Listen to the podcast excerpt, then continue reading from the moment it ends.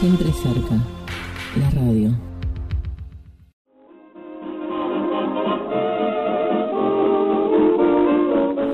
Todo esto comenzó cuando solo tenía aproximadamente 3 o 4 años, que viajaba en auto de mis abuelos y escuchábamos el programa de un señor que hablaba medio raro. Pero a los 9 años descubrí que era un alemán. Ich brauche keine Millionen, mir fehlt kein Pfennig zum Glück. A los 6 años recuerdo que jugaba Independiente, del cual soy hincha, versus Boca Juniors por el campeonato. Ese día no había luz en mi casa. ¡Qué desesperación! Mi papá prendió la radio del auto y escuchamos el partido. Finalizó empatando 1 a 1. Faltando 4 minutos, Lucas Pusineri lo empató. Arriba, Pusineri. ¡Gol!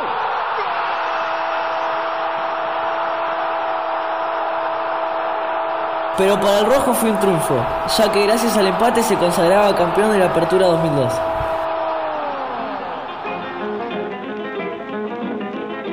También recuerdo en auto de mis abuelos que escuchábamos un programa donde pasaban tango. Mi abuelo lo ponía a todo volumen y eso provocaba nervios en mi cuerpo.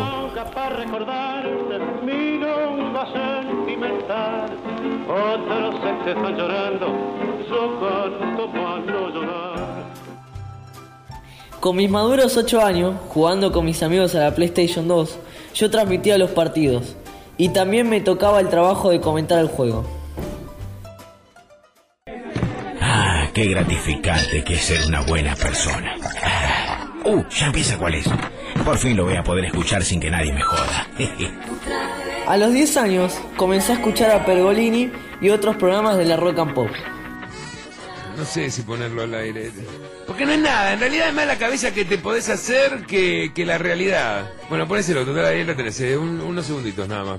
Y me gusta el rock, el maldito rock. A los 12, ya comenzando a escuchar el maldito rock, hacíamos recitales, poníamos música de fondo y con un MP3 lo grabábamos. Yo comentaba cómo estaba el cantante de la banda y los demás músicos, la gente que asistiría y después lo grabábamos a un CD.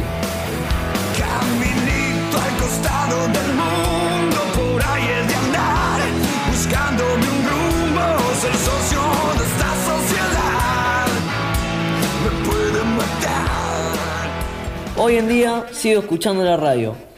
Solo son pavadas. Sí, che, qué gran pavada. Sí, todo es una pavada. Che, me hago pis, apurate. A la mañana, ¿cuál es? A la tarde, Day Tripper. Y a la noche, apaga la tele. Hasta cuando me voy a dormir escucho pánico escénico. Sí, certo miseria. Pero es una miseria digna.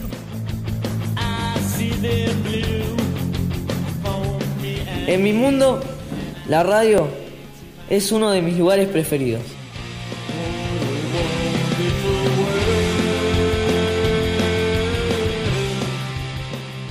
Soy Agustín Gerpe, esta es mi memoria con la radio.